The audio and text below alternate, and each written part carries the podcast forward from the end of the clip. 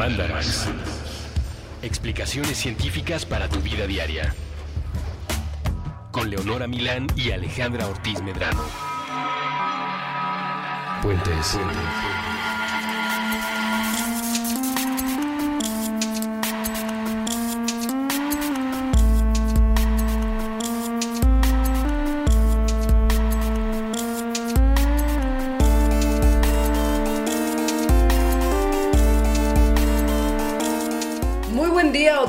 noche y bienvenidos a un episodio más de Mandarax. Oli, Oli, ¿cómo estás Alejandra Ortiz Medrano? pues estoy un poco perturbada porque justo ahorita Leonora y yo estábamos hablando de un video reciente del YouTube que es muy raro. Perdón, lo tenía que mencionar. No, no podía dejar de pensar en ello. Raro no es tanto como perturbador. Es muy perturbador. Ujú. Es, es el de, no sé cuál sea su nombre oficial, pero yo lo conozco como la señora sexy que se cae. Es como, ¿tuviste en algún momento el video del cacahuatazo? Sí, ese me encanta. Ese es, creo que este es como la siguiente etapa del cacahuatazo. Yo lo vi como la siguiente etapa de Edgar se cae. Yo creo que es el hijo de amor entre Edgar Secay y el cacahuatazo. Le salió una cosa muy rara ese hijo de amor.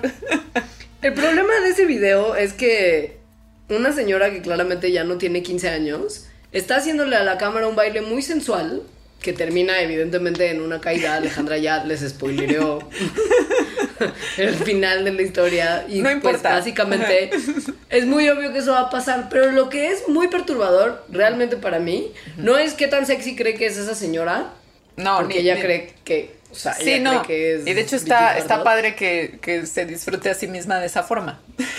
Pero El problema es que tiene público, man. Ella está como bailando en la orilla de una alberca y adentro de la alberca hay dos personas que como si se hacen como que la Virgen les habla y hacen caso omiso de lo que está pasando en la orilla de la alberca y la señora baila y baila y baila y baila y se retuerce y hace como triángulos sugerentes en ciertas partes de su anatomía y ellos no hacen nada, solo están ahí. está muy cerca además. O sea, ella está en la orilla de la alberca, como afuerita, y ellos están en la orilla de la alberca adentro. O sea, los separa menos de un metro. Si no fuera tan evidente incluso que la señora cae sola, yo hubiera pensado que no pudieron más y le empujaron. Por favor, véanlo. Es para que se perturben como nosotras. Ahora, la pregunta del millón y a lo que le vamos a dedicar este mandala es, la culpa la tiene la señora que es una fresca, la gente público voyeurista rara o las hormonas de la señora que la hicieron hacer ese bailecito. Lo cual es una cosa. Esta frase que acabas de decir es una frase muy común, ¿no? O sea, las hormonas me hicieron ser así, hacer esto. Hacer es un baile sexy con público a un lado de una alberca.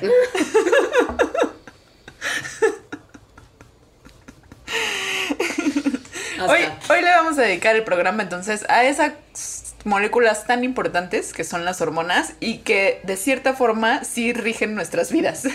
Sí, no literal, o sea, por definición las hormonas controlan y regulan nuestra fisiología y nuestro comportamiento. Sí. Son moléculas llamadas de señalización, que quiere decir que mandan señales de un lado a otro del cuerpo y que son producidas por glándulas. Esto evidentemente en animales multicelulares que tienen más de una célula y por lo tanto pueden tener órganos y glándulas y que reciben ¿sabes? señales.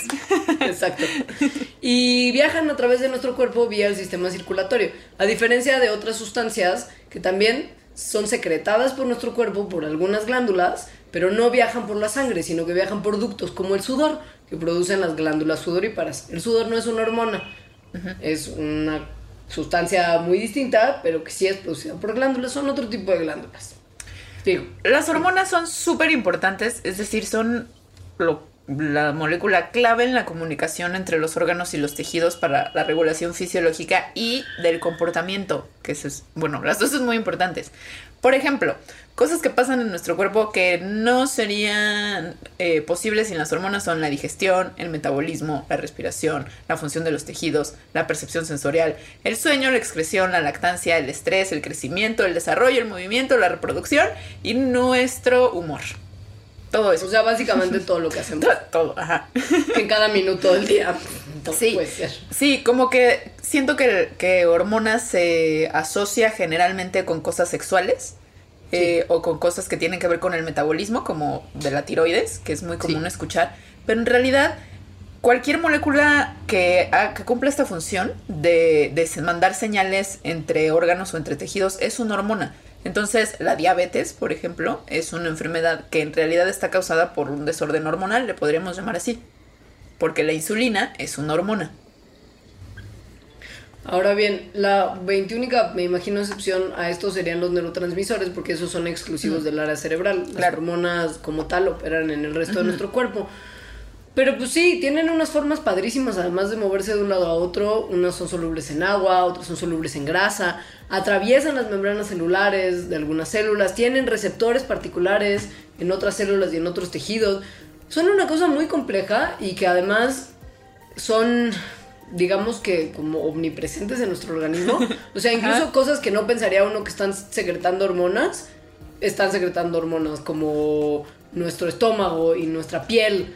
¿no? Sí. Que piensas que esas no son glándulas del sistema endocrino, pero pues también están produciendo hormonas que pueden señalar no solamente a un tejido o un órgano, sino a otras hormonas para ser producidas y funcionar.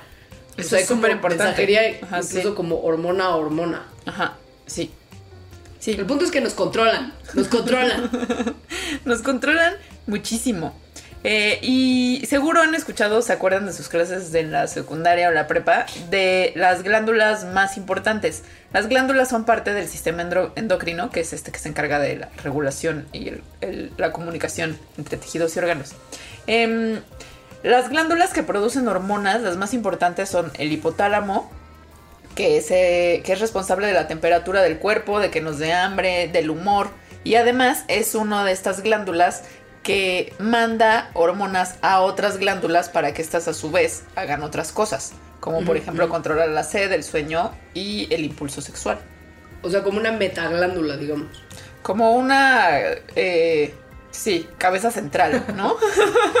Super glándula. Ajá, me la imaginé como nave nodriza que manda navecitas a controlar otras cosas y ya esas navecitas controlan los planetas. Yo por alguna razón me lo imaginé todo mal, como Super Viagra ese que está en Tijuana, como afuera de ¿Qué? las farmacias. ¿Qué tiene que ver super bien? Nada, por eso digo que todo mal, pero como que alguien dijo superhéroe o algo así. Nave O nodriza, superglándula, y Yo pensé como en la pastilla azul con calzoncitos rojos y una capa.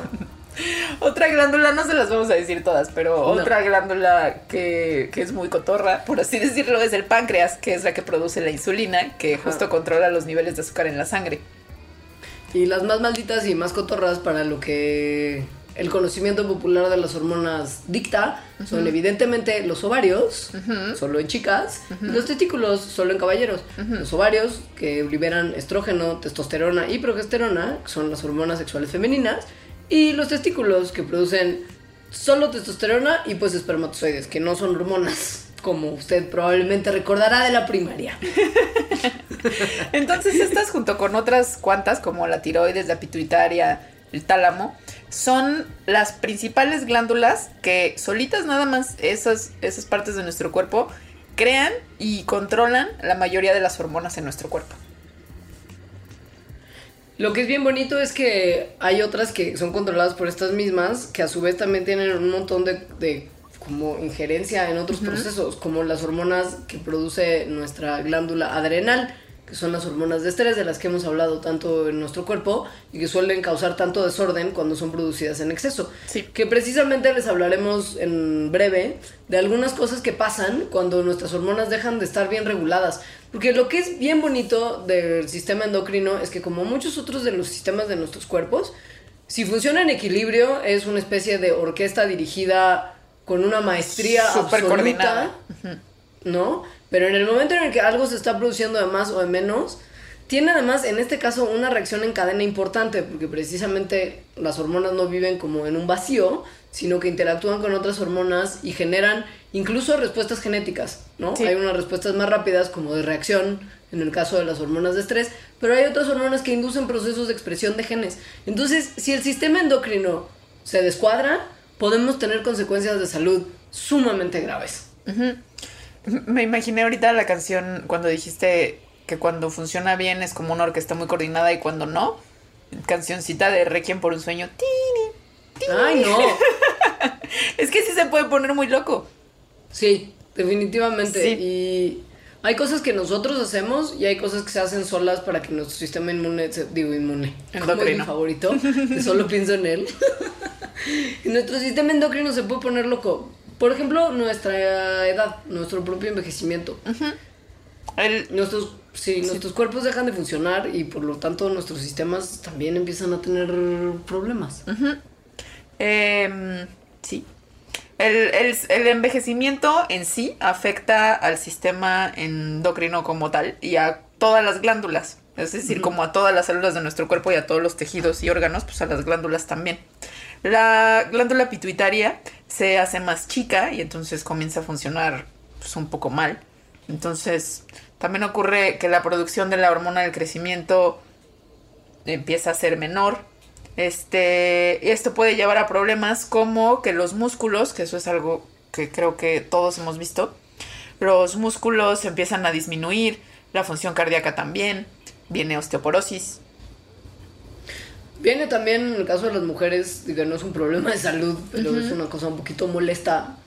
Y la menopausia, que es un proceso hormonal, quiere decir que los ovarios dejan de producir estrógeno y progesterona y ya no tienen un suministro de óvulos que pues dejar caer para ver si se fecundan. Y esto hace que los periodos menstruales se paren y la ausencia de esas hormonas puede tener efectos muy importantes en el comportamiento de las mujeres. No es, un, dese- no es un desorden, pues, pero sí es un desequilibrio en el sentido en el que el cuerpo femenino está acostumbrado a tener un flujo muy constante de estas hormonas y al momento de no tenerlas, pues hay como una especie de bajón que tiene efectos muy molestos en el comportamiento y en la temperatura Sí. y en muchas cosas que están relacionadas con las hormonas. El páncreas deja también de funcionar correctamente o bueno, empieza a funcionar un poco peor de lo que lo estaba haciendo cuando éramos más jóvenes. Y si ya había personas que tenían riesgo de diabetes tipo 2, con la edad se incrementa.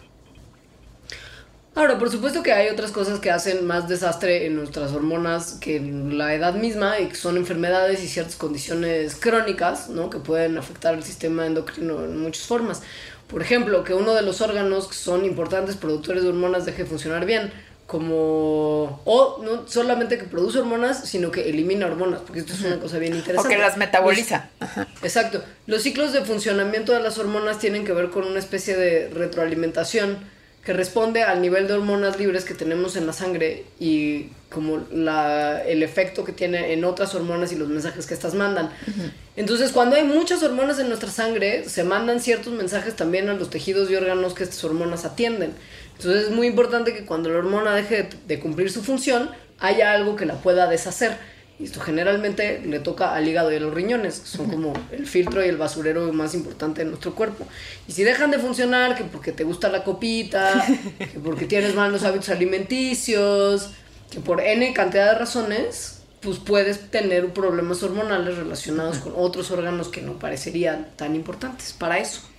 Otra cosa súper importante es el estrés físico o mental, que pueden tener una respuesta que es muy compleja, tanto en el corazón, en el hígado, en los riñones y en la función general del sistema endocrino. Em, pues sí. Además, es especialmente importante porque la hormona del estrés, pues es una hormona.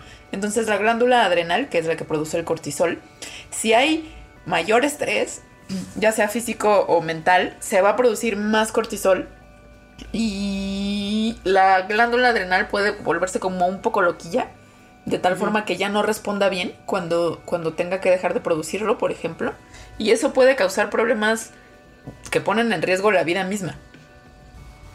Hay causas de estrés que usted conoce muy bien porque probablemente vive en la Ciudad de México o en algún lugar caótico de nuestro planeta. Pero también hay otros factores que pueden ser súper estresantes que luego no tomamos en cuenta, que pueden ser como médicos y del cuerpo de otra forma, ¿no? Por ejemplo, cuando uno se somete a una cirugía o cuando tiene una enfermedad importante, cuando tiene una reacción alérgica continu- continua, ¿no? Como que uno está sometiéndose al alergeno sin parar, o cuando se somete a temperaturas muy extremas, cuando hay una infección grave. Estos son producto, digo, son factores que producen estrés y también generan esta liberación constante de estas hormonas. Entonces no crean nada más que tiene que tomarse una Dalai relajarse muchísimo y meditar, Pachamama, comunión, hay también otros factores. Sí, que como dijimos en el Mandarax de, de dormir en casa ajena, no me acuerdo cómo, en el terror de no lavarse los dientes, una de las consecuencias de no lavarse los dientes era tener inflamación crónica en las encías, que justo lo que produciera cortisol, y con eso venían una serie de consecuencias muy graves. Maldita, maldita sea. O sea, sí vayas a meditar, pero con cepillo de dientes. Otros factores, por supuesto, vienen del ambiente y que podrían tener que ver con qué sustancia usted se está lavando los dientes o de qué Ajá. material es su cepillo de dientes y que mencionaremos al final de este mandarax. Y que son sustancias o componentes que están en las cosas que nos rodean, que por su justo composición química, su estructura química, perturban alguna o más de alguna hormonas de nuestro cuerpo.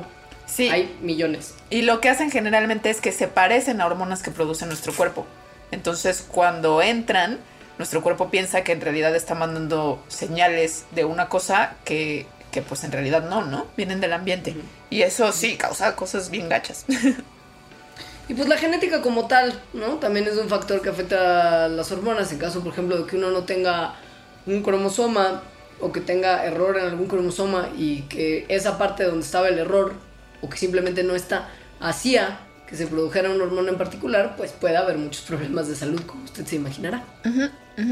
Sobre todo en cuestiones que tienen que ver con el crecimiento, el metabolismo y, y- y hacerse hombre o mujer. Bueno, en la pubertad.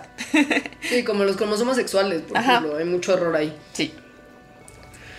Y pues entendiendo esto y que de repente muchas de las cosas que hacemos o simplemente que nos pasan o como nacimos o como sea perturban esta delicada orquesta que es el sistema endocrino, pues uno entenderá que de repente este sí haya cosas de nuestra vida que sean controladas para mal por las hormonas, pero también entender que esto es bien bonito este mandarax, que hay muchas cosas buenas que dependen de nuestras hormonas y que tenemos entonces que quererlas y respetarlas y no solamente culparlas por todo lo malo que nos pasa. Sí, también por lo bueno. Como dormir. Por ejemplo, dormir es un proceso regulado por hormonas. Sí, por una hormona que es la melatonina, que estuvo muy de moda en los 90, según yo. Yo creo que todavía, porque es de las pocas cosas para dormir que puedes comprar sin receta. Entonces la gente se da como suplementos para tratar de regular sus ciclos circadianos. Ajá, la melatonina eh, empieza a secretarse o se empieza a salir cuando hay obscuridad. Y eh, digo, desencadena una serie de reacciones que finalmente hace que podamos conciliar el sueño, que nos dé sueño y que dormamos. Entonces, si estamos expuestos a luz, la melatonina, la producción de melatonina disminuye y por lo tanto será más difícil conciliar el sueño. Es por eso que personas que trabajan turnos o turnos nocturnos, en realidad no es que estén súper despiertos en la noche y luego durante el día puedan dormir muy bien. También es la razón por la que cuando vas a un viaje con cambio de horario, eh, como, como la luz es diferente, pero tus ciclos están eh, sincronizados de cierta manera, entonces estás todo jetlagueado. Y además, pues una consecuencia negativa de, en estos casos, por ejemplo, interrupción de estos ciclos de sueño, es que esos ciclos de sueño, porque hormonas principalmente, también deshacen otras cosas, o sea, como el buen funcionamiento de otras cosas en nuestros cuerpos. Por ejemplo, eh, si uno pasa una noche sin dormir, se la avienta en vivo, como dicen los chavos, entiendo, de hoy, de ayer y hoy. puede desencadenar en resistencia a insulina, que a la larga podría desencadenar a su vez en un proceso prediabético o diabético. Ajá. Es decir, o sea, cuando uno no duerme bien porque las hormonas del sueño no están regulando bien o porque estrés o porque mil razones, otras hormonas de nuestro cuerpo se desordenan. Esa es la cosa que les decíamos, que no es como que una cosa pasa y se acabó ahí la reacción, sino que tienen efectos varios. Yo lo que quiero preguntarte antes de que continuemos es qué pasa cuando una persona es tan oscura como tú. Si la melatonina responde a la oscuridad. O sea, a ti te va a dar diabetes mañana. Seguramente. Tal vez sí hay ahí algo raro, porque mira, sí me es difícil conciliar el sueño y tengo hambre todo el tiempo. La buena noticia es que lo Darks tiene cura. Que al parecer es volverse hippie. Melatonina para el alma, ¿ves? Que es, bueno, porque es, sí es un problema de estos tiempos modernos, Ajá. que con las pan- o sea, con tanta luz artificial, sobre todo de computadoras y de teléfonos inteligentes, que además producen una luz en un, en una, en un rango como muy azul, que eso es especialmente malo para, para la producción de melatonina. Entonces mucha gente está asociado el que mucha gente no duerma bien con el uso de computadoras y demás pantallas. Eh, hay apps y cosas que le puedes poner al celular y a la compu para que no, no emitan este tipo de luz. Pero también el remedio, el que les digo de hacerse hippie, es que si te vas, esto está comprobado científicamente, si te vas una semana a donde no haya luz artificial, o sea, tipo a acampar, eh, es suficiente para que nuestro reloj biológico se recalibre y entonces la producción de melatonina se sincronice con el amanecer y el anochecer y ya duermas, según esto, súper bien. Hasta que vuelvas a la realidad, supongo. Donde todo se desordena otra vez. Ajá. Ahora es muy importante no confundir a la melanina con la melatonina. No. Que ambas son hormonas, pero tienen funciones muy distintas. La, mela- pero, o sea, la melatonina es la del sueño y la melanina. Pero la melanina que- no es una hormona. ¿Sí? Según yo. Según yo, igual no es una hormona per se, pero tiene efectos producidos por hormonas. Sí, o sea, el- la liberación de melanina está dada por una hormona, por una Sí. señal hormonal. Que estimula a los melanocitos para que produzcan melanina. Ajá. La melanina es lo que decíamos cuando hablábamos en el mandarax del sol, que se produce para protegernos de las quemaduras solares y de los malditos rayos UV. Sea, es como, es un pigmento, de hecho. Es un pigmento, sí. Sí. Y cuando, y es que está, está, está muy impresionante como si muchísimas cosas de nuestro cuerpo están reguladas por las hormonas. Entonces, el estar expuesto a la luz solar, eh, pero, o sea, que los ojos eh, perciban una luz brillante, manda una señal a la glándula pituitaria de que libere una hormona que se llama hormona que estimula a los melanocitos, que lo que hace, como su nombre lo indica, es estimular a los melanocitos para que produzcan, para que produzcan melanina. Porque si hay mucho sol, pues entonces te vas a quemar. Entonces el cuerpo produce melanina para protegerse. Por lo tanto, utilizar lentes de sol puede provocar que te quemes más porque tu cuerpo no está recibiendo la señal de la luz brillante y entonces produces menos melanina. Que me da onda porque también te dicen que no te expongas al sol sin lentes porque dañas tus ojos. Yo creo que más bien la onda es no exponerse tanto al sol, ¿no? Ah, no, no, no. Yo, yo ya vivo en la oscuridad, pero porque no lo tolero y vivo en la sombra como vampirito, pero o sea, Sí, yo también. yo soy, yo sigo tu ejemplo al 100. Pero hay que salir al sol porque esa es la manera en la que nuestro cuerpo sintetiza la única vitamina que también es una hormona, que es la vitamina D. Sí. Es una vitamina muy difícil de obtener si usted vive en los lugares civilizados del mundo, principalmente en Escandinavia, donde todo está bien y los políticos no son tan corruptos y la gente es más educada que en otros La lugares. gente no hace libretas de símenes con abundancia. Pero el problema es que ahí no tienen mucha vitamina D porque les tocan muy pocas horas de sol al día, sobre todo en ciertas épocas del año. Entonces tienen que tomar mucho suplemento. Es como- Y cada vez más se encuentra que la deficiencia de vitamina D tiene efectos terribles en nuestra salud, como potencial depresión, etc. Nosotros, Ríete, tenemos, ¿qué te ibas a nosotros tenemos sol, pero también tenemos a Duarte. Así- Sí merezco la abundancia, quiero sol y no Duarte. Y un corte. Vamos a un corte. Bueno.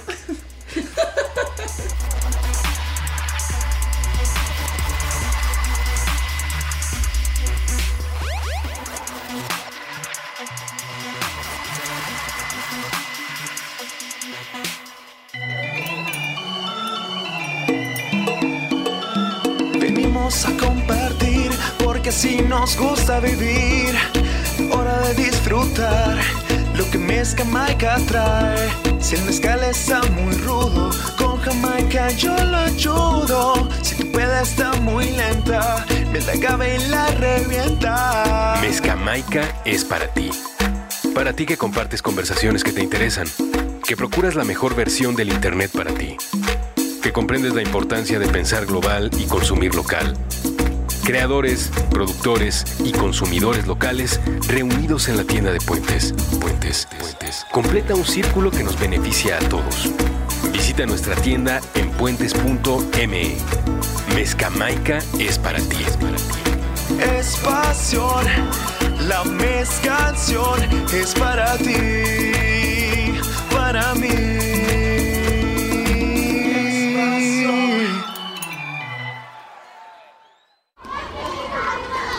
Considerando la minúscula posibilidad de que cuanto sabemos esté mal. Puentes. Madame Malé. Conversaciones de diseño con Ana Elena Malé. Con Ana Elena Malé. Nuevo episodio todos los jueves a las 10 de Puentes.ml. Ya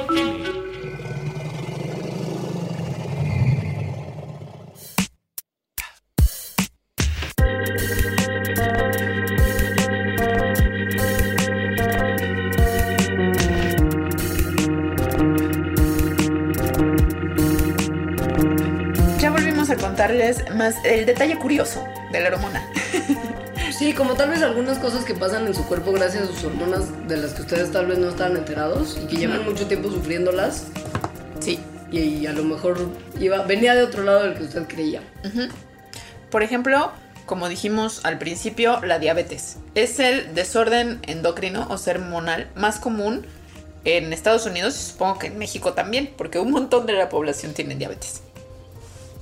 De hecho, México es probablemente uno de los países con más incidencia de diabetes en el mundo y Sí. está considerado hoy en día como una epidemia en México. Sí, O sea, ya la Secretaría de Salud la puso a grado de epidemia. y es un problema, bueno, un desorden hormonal, porque es la insulina que no está trabajando bien y el páncreas. El acné es un problema hormonal, Sí. sobre todo en mujeres. O por lo menos eso es lo que creen varios endocrinólogos.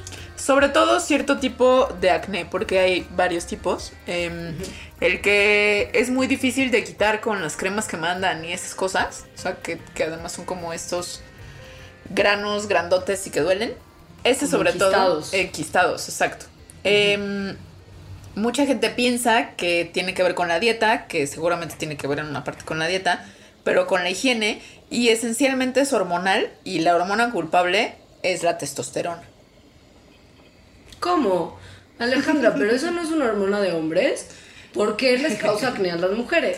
Las mujeres también producimos testosterona y también sirve para cosas en las mujeres. Sin embargo, la testosterona lo que hace eh, en cuestión del acné es que produce un exceso de sebo o aceite grasa que entonces se queda atrapado en la piel, en la superficie de la piel, y eso es como comida deliciosa para las bacterias que causan el acné, junto con la piel muerta que también se queda atrapada por este exceso de sebo.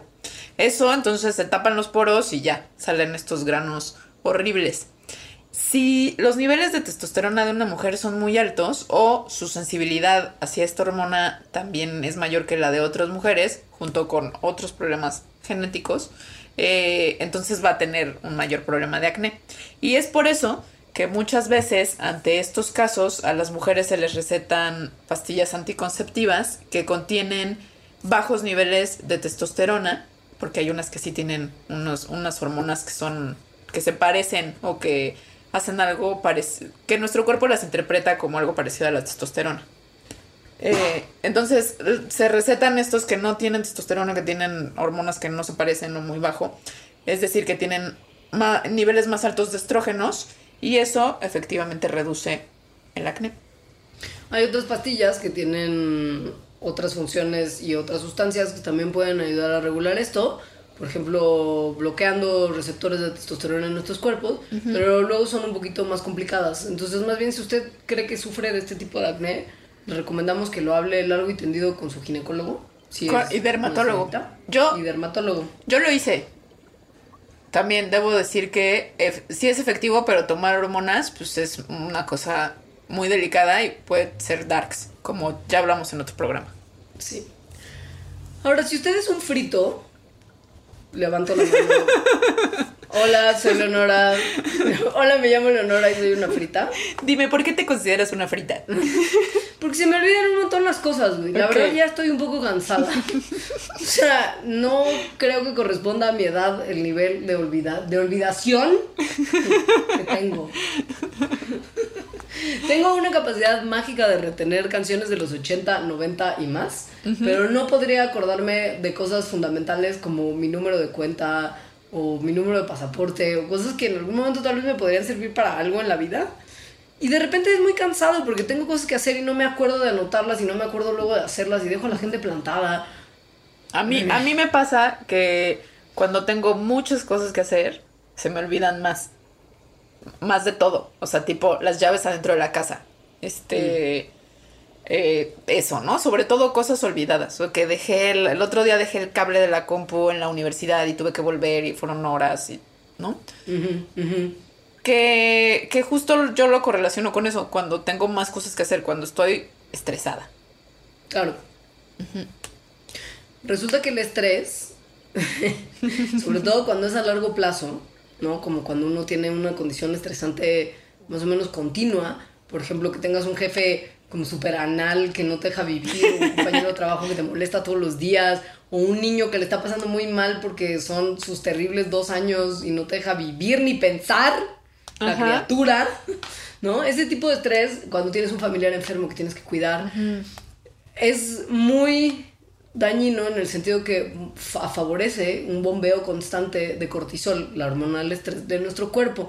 Y estudios sugieren que niveles de cortisol que sean como sostenidamente elevados, es decir, no nada más que se usen como hormona de estrés, como de, ay, me asusté, voy a chocar, y entonces que sientes ese rush de adrenalina, Ajá, sí. sino que sean como más constantes, pueden impedir, o sea, como, como eh, perturbar tu capacidad de aprendizaje y después de recordar las cosas que aprendiste.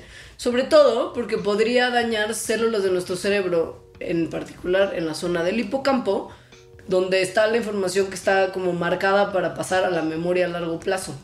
La buena noticia es que la solución también está un poquito en volverse hippie. O bueno, más bien practicar nuestros hobbies o cosas que nos relajan de manera constante.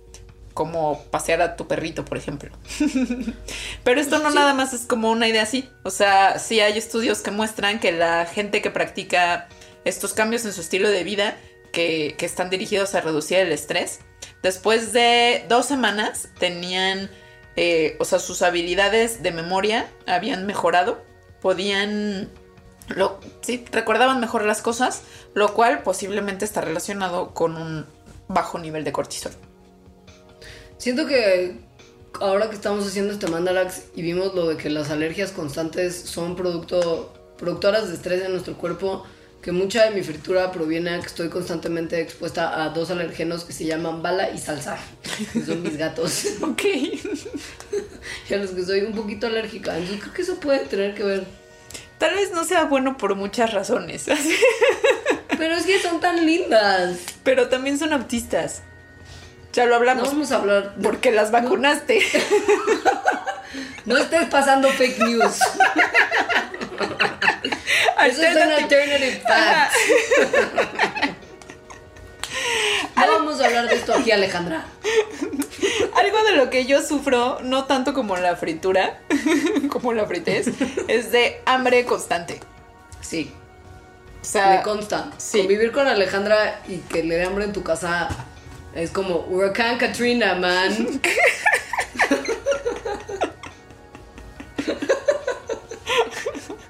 ya cada vez tengo, ya, ya cada vez según yo está bajando, ¿eh? Creo que sí me está No, cambiando el sí. metabolismo. Lo has, lo has controlado desde que te conozco hasta hoy. No, ni siquiera. Porque cuando te conocí eres normal. Después se te brotó. Sí, Y seguro. después se te controló. Sí, ahorita está bastante bajo control. Habrán sido tus hormonas, mamacita.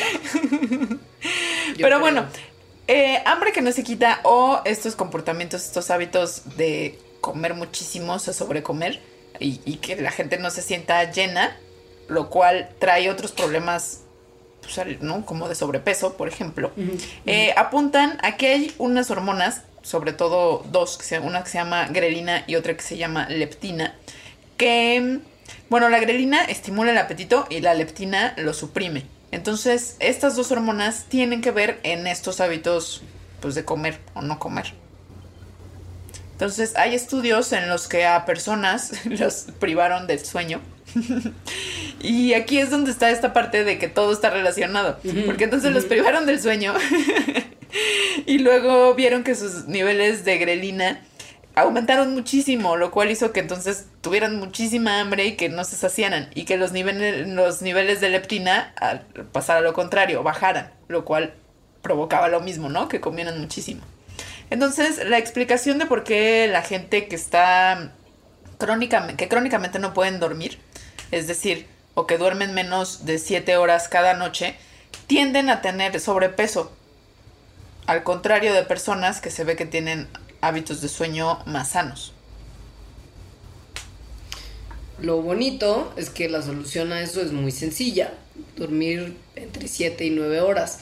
Pasa que nuestro cerebro es una cosa, una cosa muy hermosa en el sentido que está preparado para mantenernos vivos aún en condiciones súper extremas y sabe perfecto qué hacer cuando se siente en condiciones de, de privación, ¿no? Entonces, por ejemplo, si en algún momento nos enfrentamos a situaciones que pongan a nuestro cerebro en condiciones de alerta, el cerebro responde haciendo que se liberen o se elimine la liberación de ciertas sustancias para manejar nuestras reservas de energía y poder sobrevivir a casos extremos. Entonces, normalmente cuando uno o se priva de comida mucho tiempo o se priva de sueño, el cuerpo lo interpreta como una señal de alarma de tal vez algo no está bien. Entonces, tenemos que guardar energía para sobrevivir esto que no sé qué es. Sí, pero... Y manda... Ajá. O sea, trabajas como en estado de alerta, ¿no? Como con un foco rojo arriba. Exacto.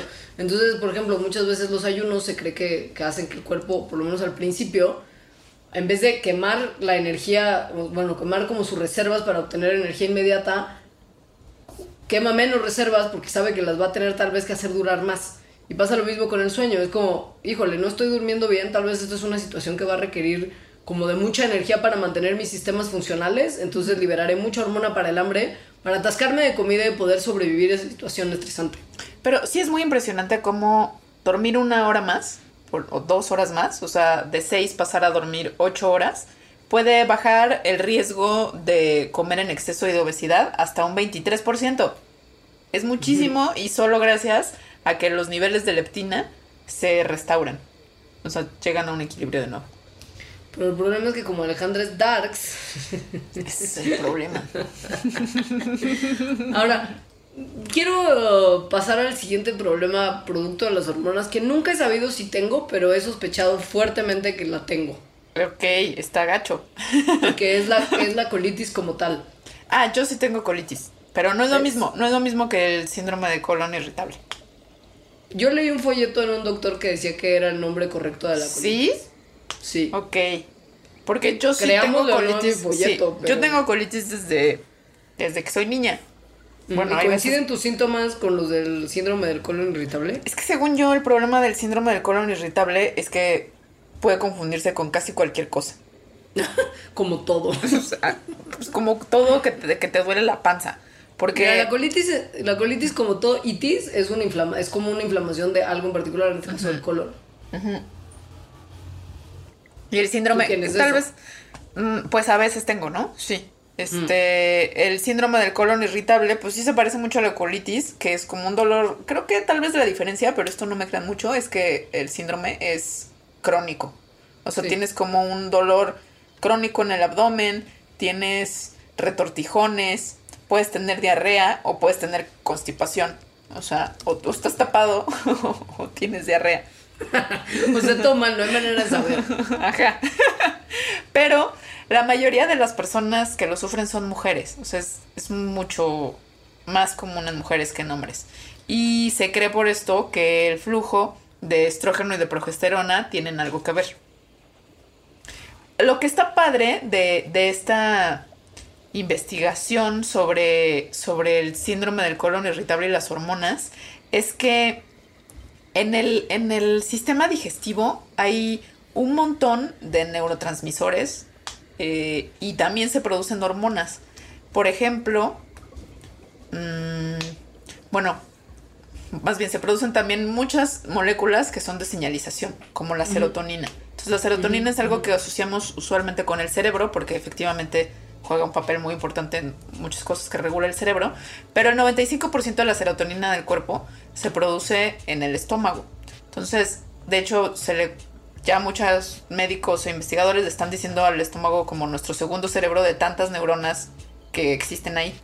Sí. Y, y hay una conexión muy fuerte entre los, ¿no? El cerebro, cerebro y este segundo cerebro. O sea, se comunican de muchas formas. Y el estrés es una cosa que seguro todo, o sea, cuando algo te da miedo, te da miedo que es tu cerebro que está mandando una señal y se siente luego, luego en la panza. Es más, hasta te da chorro, ¿no? o sea, eso es cierto. Sí. En momentos de mucho estrés, no se haga, a usted también le ha dado diarrea. Sí, o al menos, normal. o al menos te echas unos peditos, ¿no? O sea, algo ocurre y además de manera inmediata en el estómago. Sí. o sea, sí es muy en, en- en ese momento. Esto, mire, para curarse lo puede tomar o pastillas como Paxil, que es más bien un ansiolítico, pero que aumenta los niveles de serotonina en el cuerpo, o comiendo más fibra, porque igual la fibra no le va a quitar la colitis, porque ya vi que sí son sinónimos, por Ajá. lo menos de muchos tipos de colitis. Eh, lo que pasa cuando uno come el, como la cantidad recomendada por los índices alimentarios, que son 25 gramos de fibra al día, se expande el diámetro de los intestinos, que quiere decir que si se irritan, pues molesta menos, ¿no? Como que libera un poco de las contracciones musculares dolorosas que genera la irritación del colon y del intestino mismo. Y básicamente le ayudará a llevar una vida un poquito más tranquila y más feliz. Además de que es bueno para la salud. Y reducir el estrés, de nuevo. Una vez más, O sea, es- entendemos es- que eso es complicado. Sí. Mejor coma fibra y tome ansiolíticos, pero nunca sin prescripción médica. Creo que algo que también nos pasa a ti y a mí, o sea, somos un manojo de problemas hormonales, al parecer. Maldita sea la hijo de... Es la fatiga. Crónica, no. Pero la cosa es que tú y yo estamos fatigadas casu- casual. Sí, no, casual. O sea, como- Bueno, tampoco lo del hambre es, es casual, en realidad. No, no tengo un problema hormonal, creo. Yo no sé, yo nunca he visto a nadie con un hambre tan incontrolable. I'm sorry, no te voy a, Ay. no te voy a alcahuetear esto. Creo que, creo que también podríamos hacer como la versión muy ñoña de Seven, esta película donde Pitt. Porque todos los pecados capitales al parecer están relacionados con las hormonas. Me encanta. Claro, lujuria, hormona. Gula, hormona. Pereza, hormona. Hormona. Soberbia igual y no. No me los sé todos, pero mira, ahí ya hay varios. Ira, probablemente. Ir a sí. hormonas, sí. Ir a hormonas. Y. ¿Qué te dije? A ver, soberbia, ira, lujuria, gula, pereza, tontín y gruñón. Ahorita me buscamos. a la cabeza. Pero bueno, la pereza, que podríamos traducir ñoñamente, ¿no? En, en Sí. este esfuerzo porque todo quepa, es, sería la fatiga persistente o fatiga crónica, que es un problema que sufre gente que va más allá nada más de tener flojera. Esto puede tener que ver con su tiroides. O sea, si ya de plano de verdad es que todos los días usted se siente agotado, no tiene energía, igual ha subido un poquito de peso que no explica muy bien por qué, ¿no? A lo mejor esto tiene que ver con su tiroides. Puede usted tener hipo- hipotiroidismo que finalmente es producto de una mal una disfunción de la tiroides. Las hormonas tiroideas controlan el metabolismo del cuerpo. Cuando hay pocas o muchas, todo el sistema de control de nuestro cuerpo se va al traste. Por eso hay hipertiroidismo e hipotiroidismo. O sea, cuando uno tiene una glándula tiroides sobre trabajadora y una más perezosa, como en- probablemente en nuestro caso. La más perezosa, que sería el hipotiroidismo, cuando está haciendo menos hormonas, eh, como, como estas hormonas están controlando el metabolismo, entonces todos los sistemas empiezan a trabajar más lento, como el ritmo cardíaco, las funciones mentales, la digestión. Entonces eso provoca que una persona se sienta exhausta, o sea que mental, que física y mentalmente de veras se sienta cansadísima.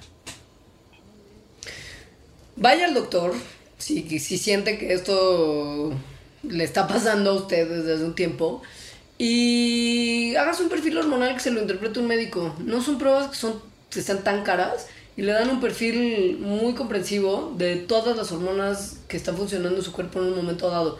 Y esto puede ayudarlo tal vez a dor- dormir con mente tranquila, porque ya me imagino que este mandarax, como estamos hablando de muchas cosas que son comunes, la gente va a estar diciendo, no, es que tengo hipotiroidismo y entonces también fatiga crónica y colitis y millones de cosas que a lo mejor pues, no tiene.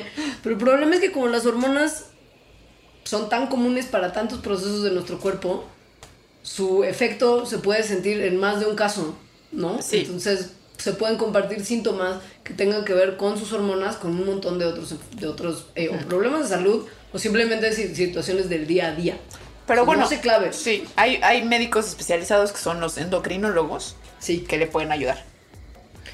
todo lo que tiene que ver con hormonas, y creo que esta va a ser una buena forma de ir a una pausa, todo lo que tiene con que ver con hormonas es importante que usted considere no hacerlo sin ayuda de un médico. No, nada.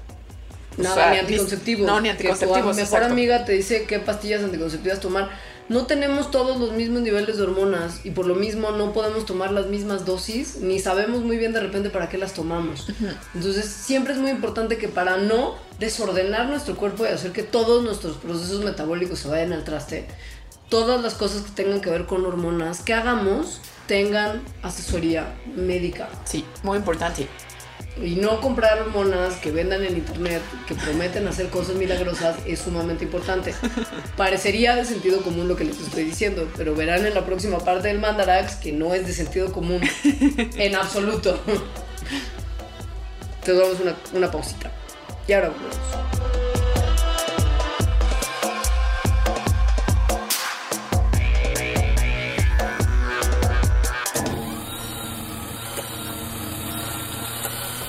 Los programas de Puentes llegan hasta ustedes por cortesía de ustedes mismos. Cortesía de ustedes. Gracias a sus comentarios, gracias a sus clics, gracias a sus ganas de compartir las ideas en las que coincidimos. Más de 2.500 episodios gratuitos en las principales plataformas de podcast y siempre disponibles en nuestro sitio puentes.me. Puentes. Ahora te invitamos a nuestra tienda, un reflejo de nuestros programas. Cada compra en la tienda Puentes completa un círculo que nos beneficia a todos. Creadores, productores y consumidores locales. Puentes, presentado por ti. Presentado por ti. Mapa de palabras. Un viaje sobre la literatura infantil y juvenil. Con Ana Paula Rosales. Nuevo episodio todos los viernes a las 10 a.m. Puentes.me.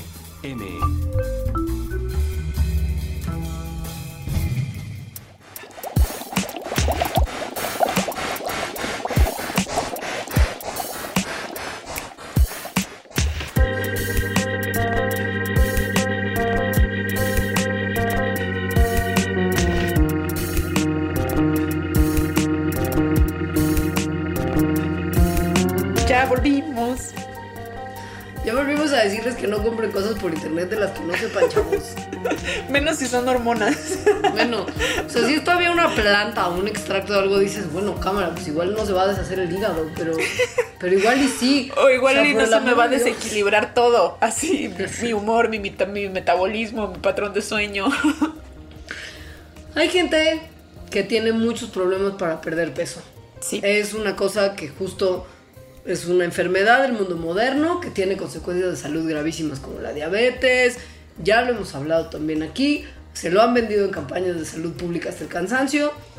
Pero la única forma inteligente y sensata de perder esos kilitos de más Y es con saludable. Una dieta balanceada ajá, y saludable. Con una dieta balanceada y ejercicio. Los remedios milagrosos generalmente salen más caros como caldo que las albóndigas. Y en el caso de un remedio de moda que es la dieta de la HCG, que es la gonadotropina coriónica humana, que es una hormona del desarrollo, es claramente un ejemplo de más caro el caldo que las albóndigas. Yo nunca había escuchado de esta dieta. Está rarísima y loquísima. Sí. Al parecer en lo que consiste es en que uno limita su consumo calórico diario a 500 calorías, que es una salvajada, si me preguntas. Sí, y es claramente si te poquito. preguntamos a ti, peor. y tomar o inyectarse dosis de una hormona precisamente del desarrollo, mientras se priva de las calorías. La HCG. En realidad la gente baja de peso por eso, porque está comiendo un tercio o un cuarto de lo que debería estar comiendo. Básicamente. Pero bueno, ¿qué es la HCG? Es una hormona que se produce durante el embarazo para darle de comer al pequeño feto que se está alimentando de sus nutrientes y sus cosas buenas que usted, señora, se come todos los días. Y siendo que es una hormona que producimos naturalmente, se le han buscado otros usos fuera del que nuestro cuerpo durante el embarazo le da de manera normal. Por ejemplo, para tratar casos de infertilidad. Esta hormona coriónica, go- gonadotropina coriónica, ayuda a que los óvulos de una mujer maduren y sean liberados de los ovarios en problemas de ovulación como ya muy tremendos. No entiendo cómo de esta función se pasó al engaño, porque además está comprobado que no causa ningún efecto para la pérdida de peso. O sea, ¿qué pasó ahí?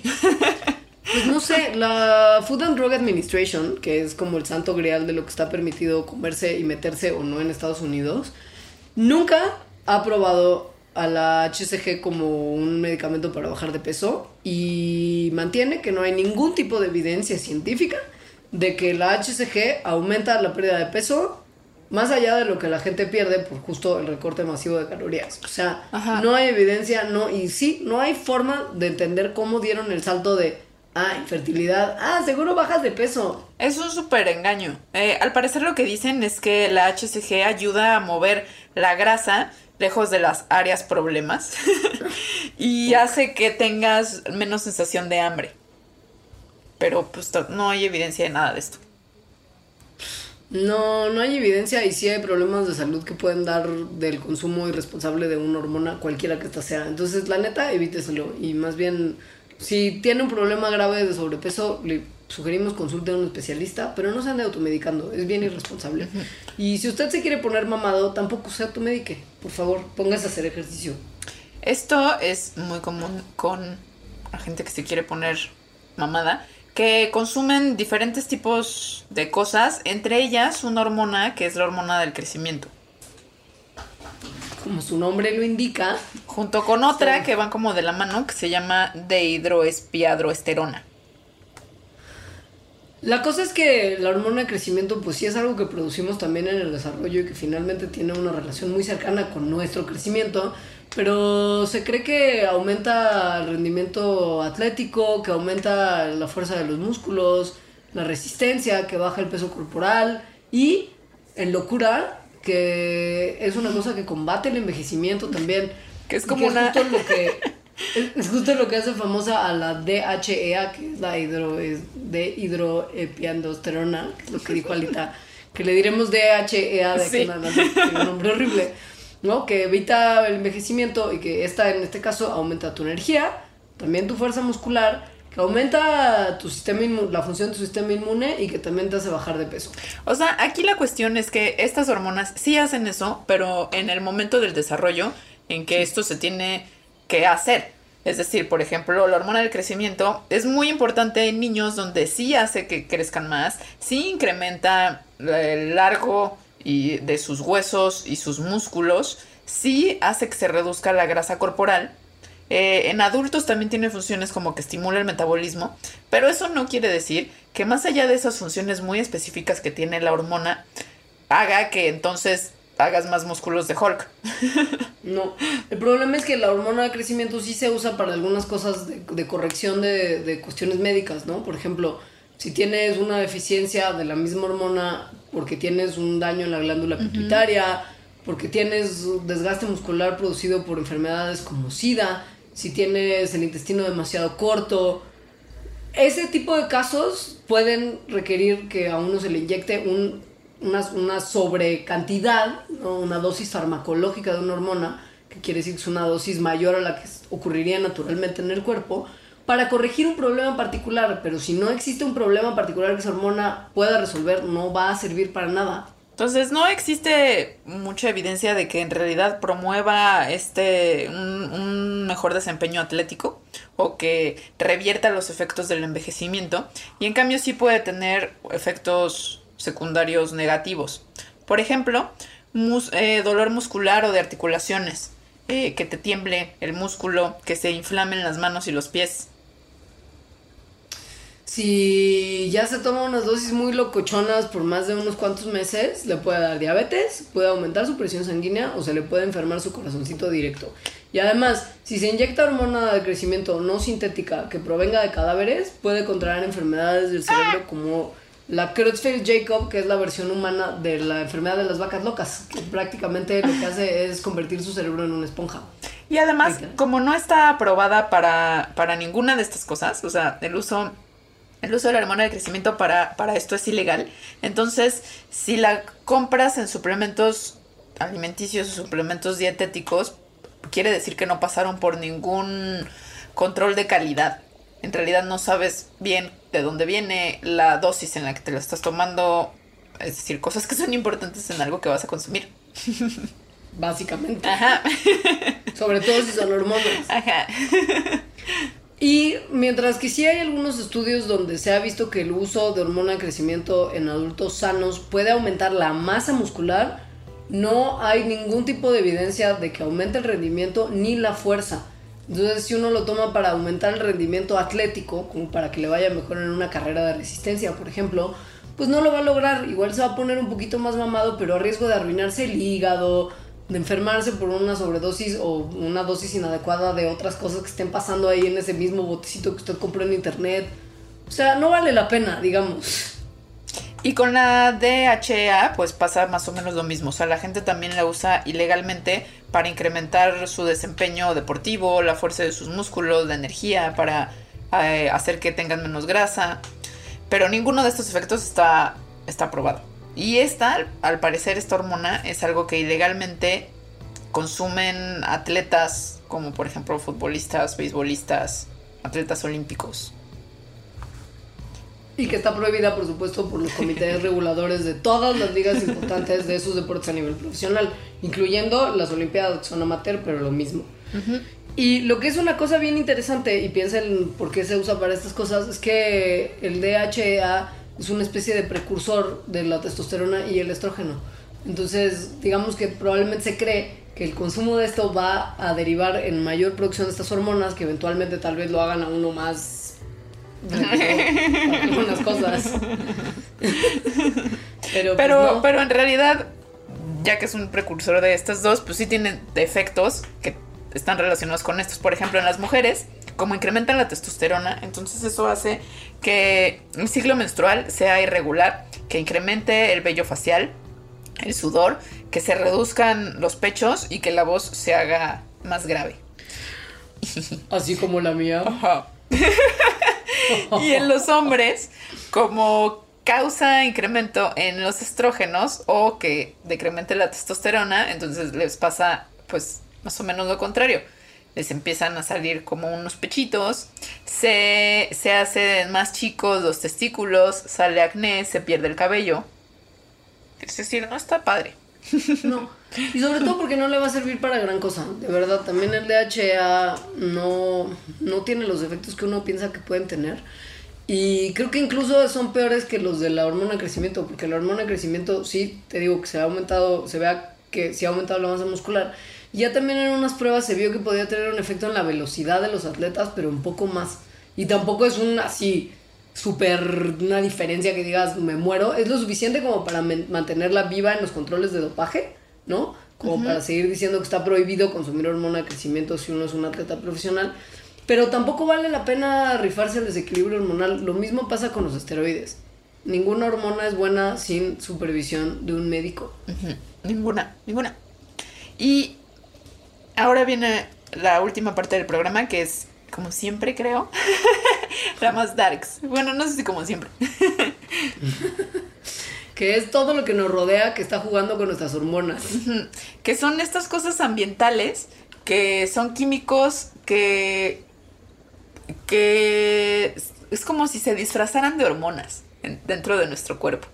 Y, y nuestro cuerpo lo interpreta como si fueran estas hormonas y entonces empiezan a ocurrir, bueno, pueden ocurrir cosas muy locas. Y hay un montón, en realidad, casi todos los químicos ambientales que hacen daño, eso es lo que están haciendo. O sea, están, están imitando hormonas que causan graves efectos en el cuerpo. Uno que ya hablamos cuando hablamos del plástico es el famoso BPA o bisfenol A, que se encuentra justo en muchísimos plásticos y se parece estructuralmente de lo que se está disfrazando es de estrógeno. Entonces, estar expuestos a mucho BPA, que según yo estamos básicamente todo el tiempo, trae problemas como obesidad, que la pubertad se adelante y abortos. Peor que el BPA, me parece que también es un componente de algunos plásticos que usamos libremente, son las dioxinas. Estas no solamente se encuentran en plásticos, sino ya ampliamente en alimentos y se acumulan en el tejido graso de los animales. Y lo que hacen es bajar el conteo de espermas y tienen muchos efectos a nivel reproductivo. Y si ya la exposición es crónica, hay problemas del sistema inmune y cáncer, ¿no? Y aun cuando no se sabe ni en el caso del BPA ni en el caso de las dioxinas qué tanto nos afectan los niveles ambientales de estas sustancias, es decir, lo que está flotando a nuestro alrededor sin que tengamos contacto directo, si la exposición prolongada a algo que contiene estos químicos puede llegar a tener esos efectos. O sea, ni muy, muy, ni tan, tan, ¿no? No es como máscara de gas porque dioxina, tampoco funciona así, pero sí tratar de evitar la- el contacto con estos productos está todo bien. Una que según yo está el terror, aunque no hay estudios concluyentes, es la atracina, que es un pesticida que se usa muchísimo y que contamina el agua, entonces llega hasta el agua de la llave, ¿no? O sea, el agua con la que te bañas, el agua que mucha gente toma. Eh, se han hecho, sí, estudios en animales donde se, mm, se relaciona la atracina con tumores, con que la pubertad se atrase, con inflamación de la próstata y además en la naturaleza, o sea, ya ahí no en laboratorio, sino allá afuera, se ha visto que las ranas machos se convierten en hembras. Lo cual habla de una disrupción hormonal pues, muy fuerte, ¿no? sí. Em, sin embargo, todavía no hay estudios en los que se relacione directamente con cáncer en las personas, aunque esto está revisándose arduamente, ya que tiene efectos pues, tan atroces y graves en el ambiente y en la salud animal que pues, es muy probable que también tenga en la salud humana. Claro. Esto es, el, me parece, de los argumentos más claros de por qué hay ciertas cosas que uno debe tratar de consumir orgánicas.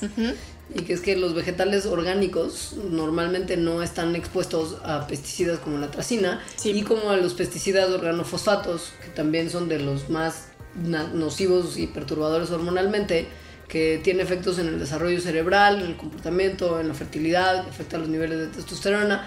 Y que finalmente, pues si uno se come algo que no tenga estos pesticidas, estará mejor su exposición, ¿no? Que los Sí. que se comen las cosas que sí han sido rociadas previamente. Para que lo tomen en cuenta. Si usted se va a comer un plátano, aunque no sea orgánico, no pasa nada, porque los pesticidas no van a atravesar la cáscara gruesa del plátano. Pero igual si es una manzanita, pues no estaría de más.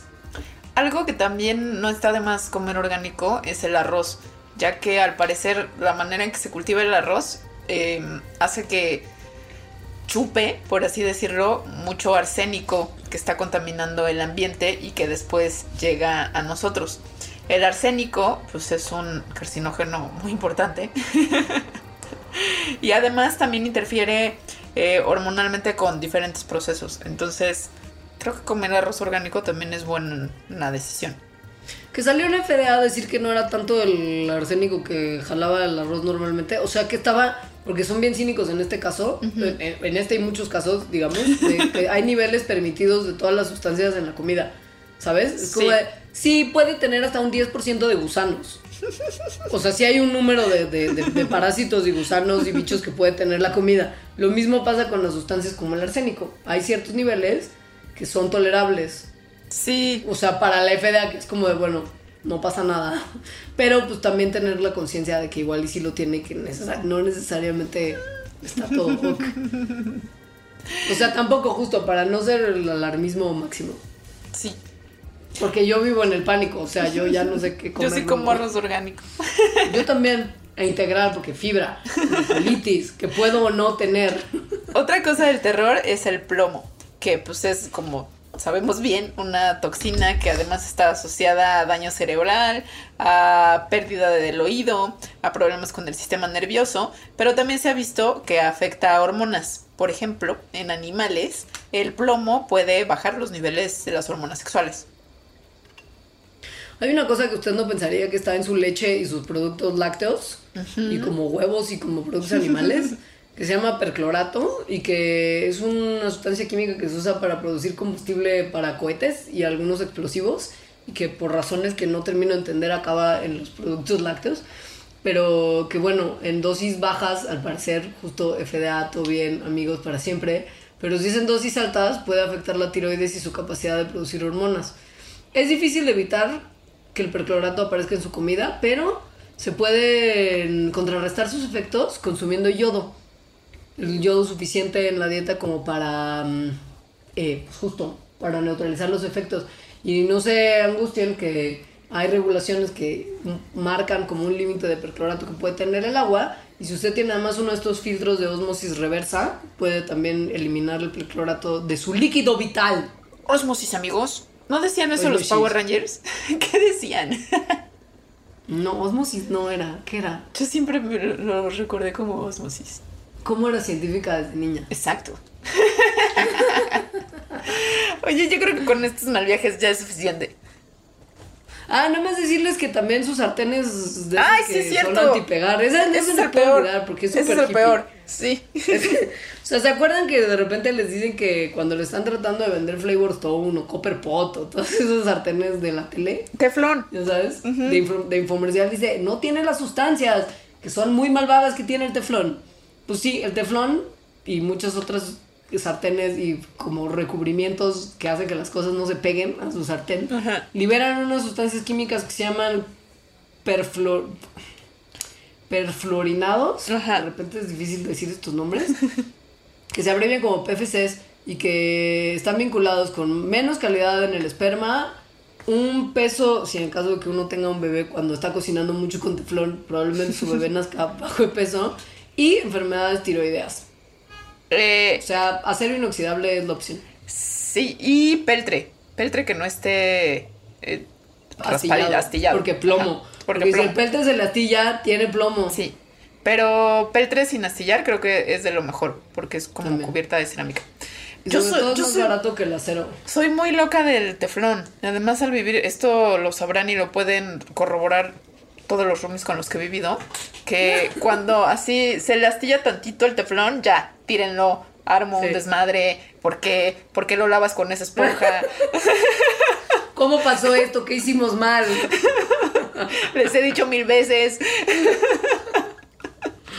Padre. Loca del teflón, más bien ya no voy a comprar, decidí no comprar teflón, teflón nunca. Y por lo mismo también me imagino que has tomado una serie de decisiones de tu vida parecidas a esa con la misma mm, eh, Furia. Convicción. Convicción. sí. Porque es eso, las hormonas no están como para jugar con ellas. Entonces piense bien antes de exponerse a cualquier cosa que va a traer sus niveles hormonales. Y si lo va a hacer, que sea con una asistencia de un médico. De Yes, verdad. O- aunque sea, si usted es señorita, aunque sea, pregúntele a su ginecólogo. Los Sí. ginecólogos normalmente saben interpretar muy bien los perfiles hormonales. Creo que casi cualquier doctor, sí. Sí. Entonces, mire, no se deje, no se crea lo que le venden en el internet y escuche más mandarax, no fake news, no alternative facts. No Trump. No No Trump. Trump. Ese es mi, ese es mi. ¿Tu hashtag? No, no, no. Eh, mi hashtag es Peltre sin astilla. El mío es loca del teflón.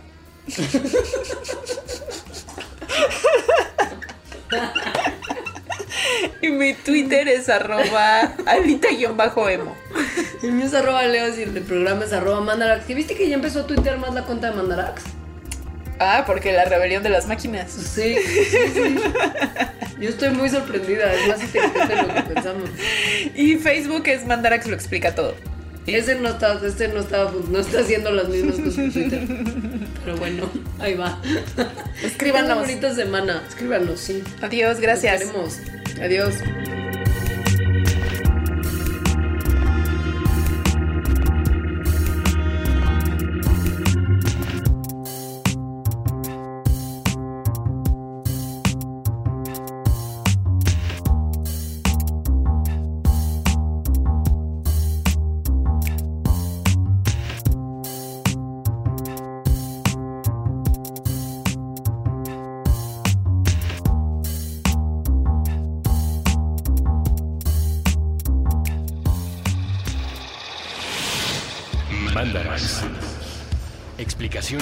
Para tu vida diaria. Con Leonora Milán y Alejandra Ortiz Medrano. Puentes.